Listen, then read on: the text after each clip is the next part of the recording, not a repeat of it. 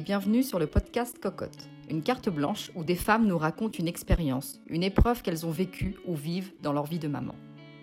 Souvent puissants, toujours touchants, ces podcasts se veulent avant tout informatifs et profondément humains. Si ces femmes ont accepté de se livrer, c'est parce qu'elles savent que leurs témoignages peuvent aujourd'hui en aider d'autres. Pour ce nouveau podcast, nous accueillons Juliette, maman d'une petite fille âgée de 5 ans. Enceinte de 8 mois, Juliette a appris qu'elle avait un cancer du sein. Elle nous raconte aujourd'hui son histoire, de la découverte de cette boule par autopalpation à sa guérison.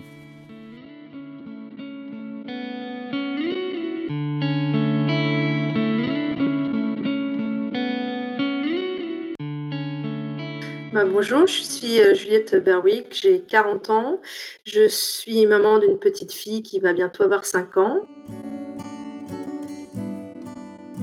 Et pendant ma grossesse, euh, donc j'ai fait une grossesse tardive, euh, comme ils disent maintenant, à 35 ans. Et pendant ma grossesse, environ huitième mois, au cours d'une douche, j'ai senti sous mon, sous mon sein une, une petite boule parce que je pratique l'autopalpation depuis euh, des années sur le conseil euh, d'une amie. Voilà, donc j'ai découvert une petite boule qui m'a quand même inquiétée au vu de, sa consistance, de sa face, voilà, qui est une petite boule dure qui roulait sous, mes mains. Donc euh, j'ai consulté tout de suite mon obstétricienne qui a voilà, qui tout de suite a, rendu, m'a dit que c'était strictement rien, que c'était du lait, que c'était normal en pleine grossesse que, le, que des que du lait se forme et que ça pouvait entraîner des petites calcifications et qu'il ne fallait pas m'inquiéter. Elle n'a fait aucun examen. Euh, avec mon conjoint, on a quand même demandé euh, lors de la septième échographie, parce que je faisais une échographie tous les mois, de, de, bien vouloir passer euh, la sonde sur mon sein plutôt que sur mon ventre. Voilà, et donc au moment de l'échographie, la dame ne voyait strictement rien parce que le matériel n'est pas le même pour une échographie euh, mammaire qu'une échographie euh, pour, un bébé. Et elle m'a quand même conseillé euh, d'aller voir, voir quelqu'un car la boule, la, la, partie qu'elle voyait était quand même très dure. Donc, ce que j'ai fait, mon obstétricienne continuant à dire que c'était rien, que c'était rien. Je suis allée voir mon médecin traitant qui, pareil, me dit de ne pas m'inquiéter que c'est l'est. Et puis, euh, j'en ai eu un petit peu marre de, de me battre contre des moulins. Et j'ai décidé de, reprendre rendez-vous avec la remplaçante de mon médecin traitant. Et voilà, cette femme est une, une femme euh, venant des pays d'Afrique et, et, qui me dit Je ne veux pas vous inquiéter, mais chez nous, on a très, il arrive de plus en plus de femmes atteintes de cancer du sein pendant la grossesse. Moi, je, je ne veux pas perdre de temps, je préfère vous faire des examens. Voilà, et comme je dis, à l'heure d'aujourd'hui, euh, je, la remercie chaque jour euh, d'avoir fait le nécessaire parce que voilà, ça fait cinq ans et je suis toujours en vie parce qu'effectivement, j'avais un, cancer du sein pendant ma grossesse et euh, heureusement pour moi, il était en grade 2, stade 2. Donc voilà, donc cette femme m'a fait faire un examen. Au moment de l'échographie, la radiologue a bien vu qu'il y avait quelque chose de bizarre. elle ne me dit rien, elle me dit qu'il faut faire une biopsie dès le lendemain. Donc le lendemain, je fais une biopsie, voilà, euh, avec un radiologue et son infirmière d'une très très grande gentillesse. J'avais tout de suite compris euh, ce qui m'attendait. Et, euh, et, là, s'ensuit trois semaines d'attente. Et un mardi matin, mon téléphone sonne. mon obstétricienne qui m'appelle. Mon obstétricienne ne travaillait pas le mardi, donc j'ai évidemment compris tout de suite ce qui se passait. Mon conjoint en pleine réunion, impossible de le joindre, donc mes parents m'ont emmené et le verdict est tombé. Euh, j'avais donc un cancer du sein, grade 2, stade 2, qu'on appelle le HER2, donc qui est une protéine qui, est une protéine cancéreuse et qui pour moi heureusement était positive. Donc ce qui veut dire qu'elle était euh, réceptive à un traitement euh, très innovant qui s'appelle l'herceptine et qui permet de sauver des vies. Voilà, et j'étais en grade 2, stade 2, ce qui veut dire euh, que j'étais déjà un peu avancée, mais pas. J'avais très peu de chance d'être, euh, d'être euh, comment dire, pas inondée, mais que mon corps soit soit envahi de, de métastases. Donc là, s'ensuit immédiatement la programmation de mon accouchement. Pour le lendemain, entre-temps, j'ai rencontré la chirurgienne, l'anesthésiste, voilà, pour qu'on me pose euh, dès le lendemain de mon accouchement ce qu'on appelle la chambre implantable, qui est la petite chambre, c'est un petit cathéter qu'on vous met dans, dans l'épaule ou, ailleurs pour vous permettre d'injecter les chimiothérapies. Et puis surtout de, bah, de savoir, de programmer mon opération et de voir ce qui, voilà, comment j'allais être mangée tout simplement. Et donc, dès le lendemain, on, a, commencé à me déclencher l'accouchement avec des tampons d'hormones. Voilà, sachant que j'avais un cancer hormonodépendant, je ne comprenais pas trop parce que ça, ça, voilà, ça enflamme encore plus le cancer. Ça a duré trois jours. Et au bout du troisième jour, euh, j'ai mis près de 72 heures à accoucher. Et euh, la, petite dame qui s'occupait de nous, euh, donc la sage-femme qui s'occupait de nous, me racontait sa vie. Quand tout à coup est arrivée une, une obstétricienne de garde qui dit mais c'est quoi ce rythme? Le bébé est en train de partir, la mère va, va pas tenir non plus. Ouvrez-moi la salle ouvrez-moi la salle, on y va, on y va tout de suite, on lui fait une césarienne. Donc voilà, j'ai accouché en, trois minutes après 72 heures de galère. Et je la remercierai jamais assez parce qu'elle a sauvé ma fille et moi au passage. Surtout que je n'étais pas condamnée par mon cancer, donc ça aurait été dommage. Donc, s'en est suivi une semaine, une semaine dans la chambre, dans notre belle petite chambre de maternité. C'était vraiment le petit cocon. On était tous les trois, mon conjoint, j'ai eu la chance, de rester toute la semaine dormir avec nous. Et, à peine sortie, bah, le lendemain, j'ai eu ma première opération pour m'intégrer la chambre implantable. Donc, je suis sortie, donc j'ai accouché le 17 juin, je suis sortie le, je ne me rappelle plus. Je suis sortie le 20 juin et j'ai été opérée. Je suis sortie le 21 juin et j'ai été opérée le 22 juin. Et là, euh, j'ai eu rendez-vous avec l'oncologue qui m'a donné tout, euh, voilà, tout, tout, le traitement qui, que je vais avoir et s'est posé la question de est-ce qu'on m'opère tout de suite ou est-ce qu'on commence les chimios et on, on opère si les chimios euh, n'agissent pas? Euh, bah, bien évidemment, j'ai décidé d'enlever tout avant, parce qu'il était hors de question euh, qu'on me laisse ce cancer en moi, ce qui me semblait le plus, euh, le plus rassurant pour moi. Donc le 8 juillet, on m'enlevait, on me faisait une tuméroctomie. Alors je le dis bien pour toutes ces femmes qui ont des mastectomies, moi j'ai cette chance, c'est que j'ai conservé ma poitrine et, je n'ai pas de reconstruction à subir.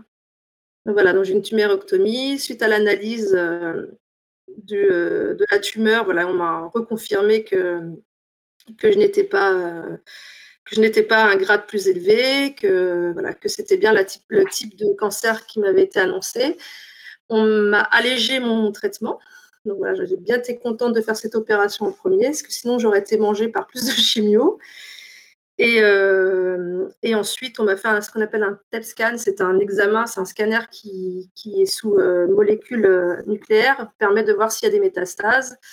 Et voilà, très bon souvenir. Euh, bizarrement, c'est un bon souvenir pour moi, c'est le médecin m'a tendu mon dossier en me disant que j'avais, euh, je n'avais rien qui s'était répandu et qu'il y avait juste euh, la zone touchée à nettoyer. Voilà. Et, et donc ça, c'était donc le 8 juillet. J'ai commencé le 19 août mes chimiothérapies. J'en ai eu pour six mois. Ensuite, euh, j'ai eu une deuxième petite opération. Maintenant, ils considèrent qu'il faut enlever la zone qui a été touchée par le cancer. Ils, touchent, euh, ils enlèvent un peu la zone qui a été touchée pour éviter les récidives.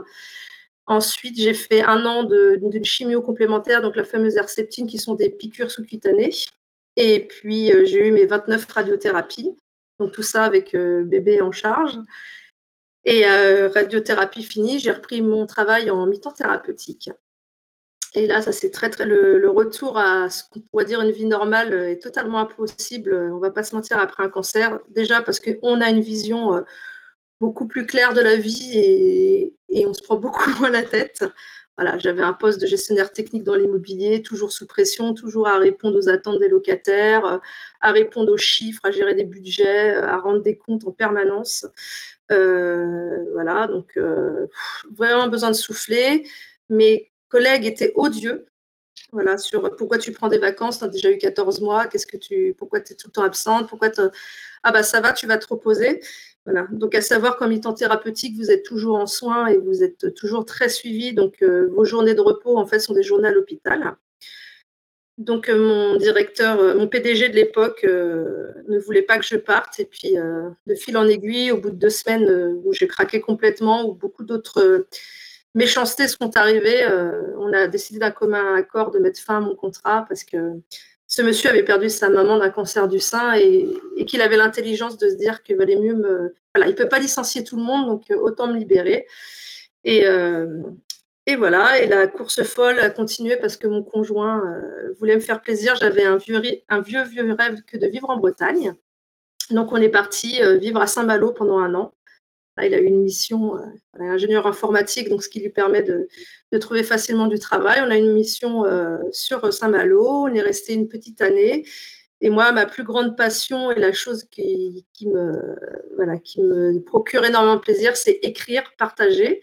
Donc j'ai profité de cette année euh, à Saint-Malo pour écrire mon livre qui s'appelait Nous ne t'avions pas invité, voilà, et qui a été renommé par les éditions L'Armatan quand le cancer s'impose en pleine grossesse.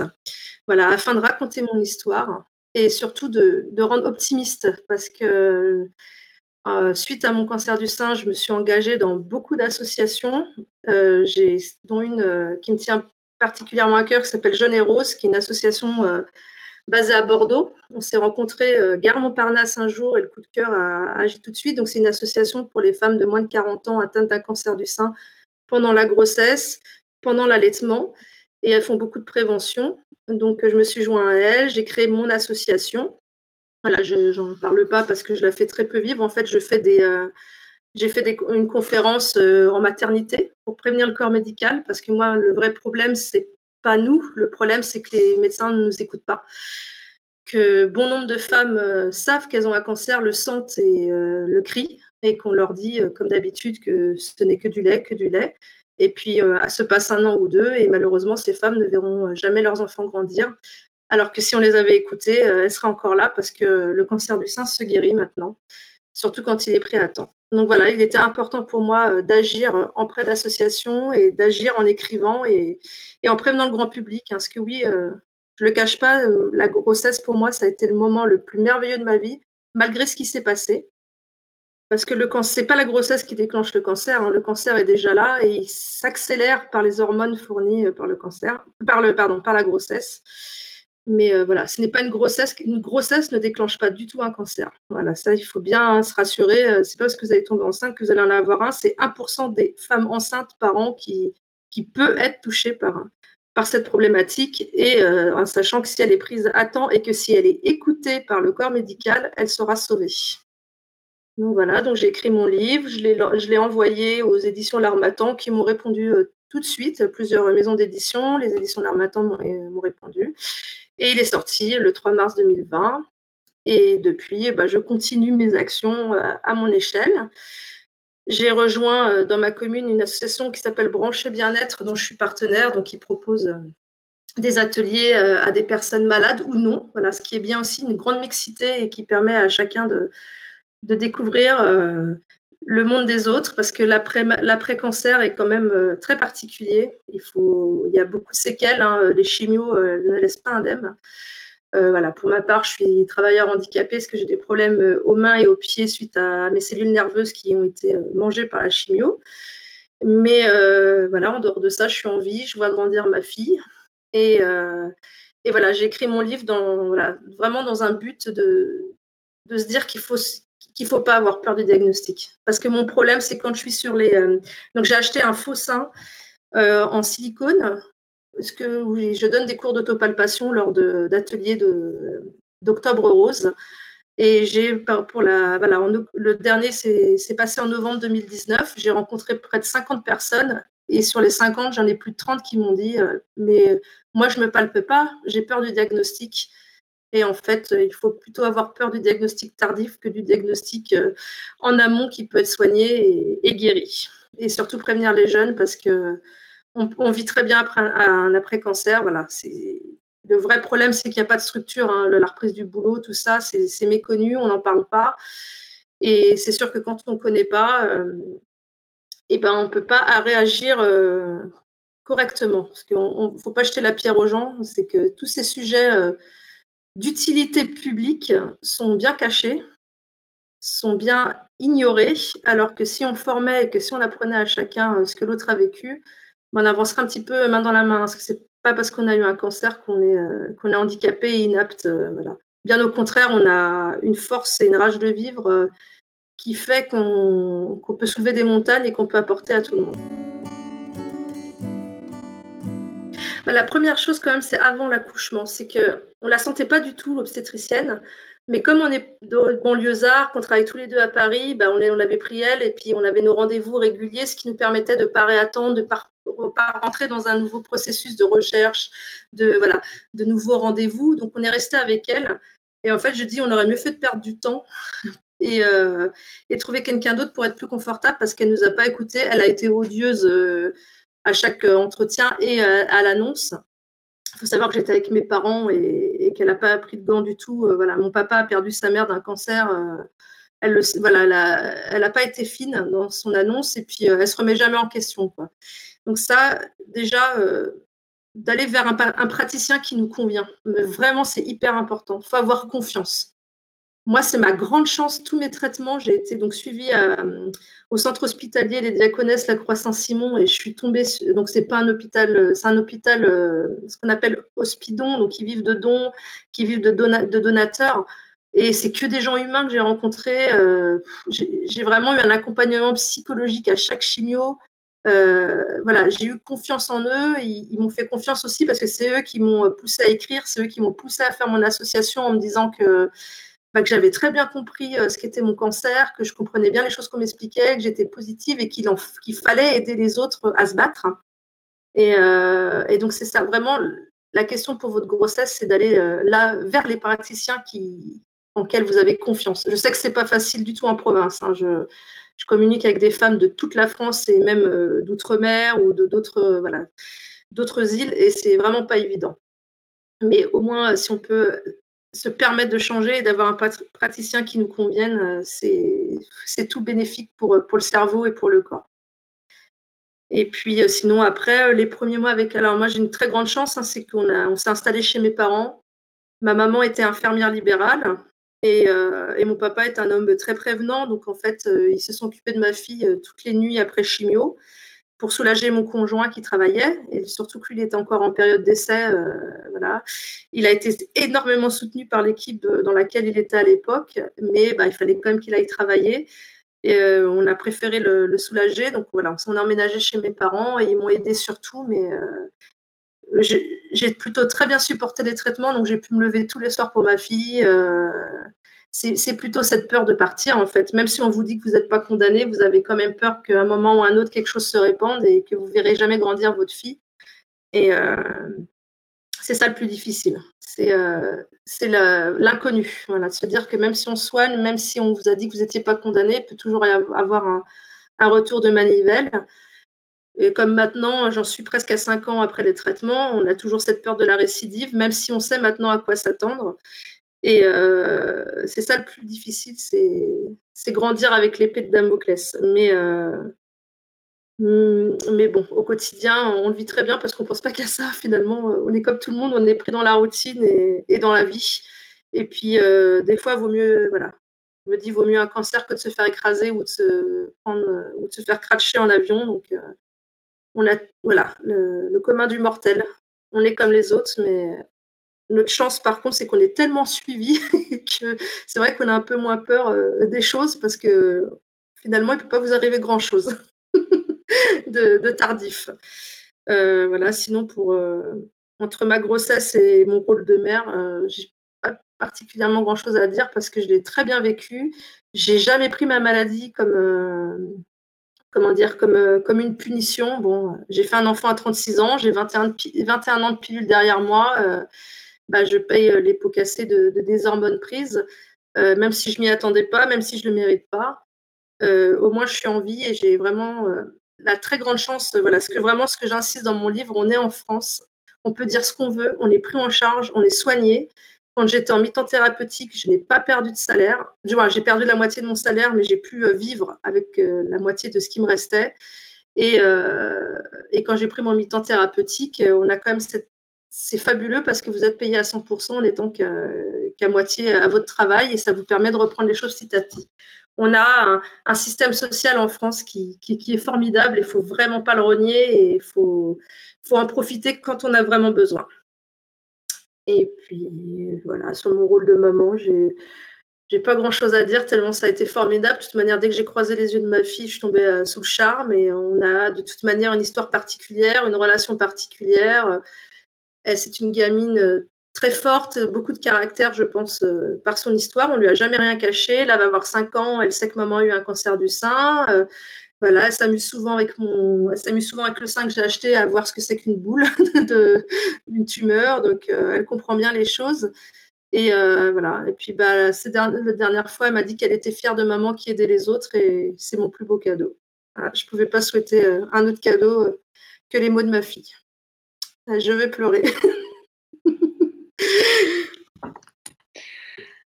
C'est formidable en fait, c'est formidable. J'entends tous les gens se plaindre que c'est fatigant, que c'est machin. Je suis comme tout le monde, je m'en plains, mais ça apporte tellement. Voilà, et même sous chimio, qui, est quand même une, c'est une fatigue chimique en fait, la chimiothérapie. Et pour d'autres, ça entraîne plein de plein d'effets secondaires. Moi, j'ai de la chance, j'en ai pas eu. Donc, euh, à part cette fatigue, et puis bah, mes petites cellules brûlées, mais ça m'empêche pas de vivre, euh, ça m'empêche pas de marcher, ça m'empêche pas de travailler.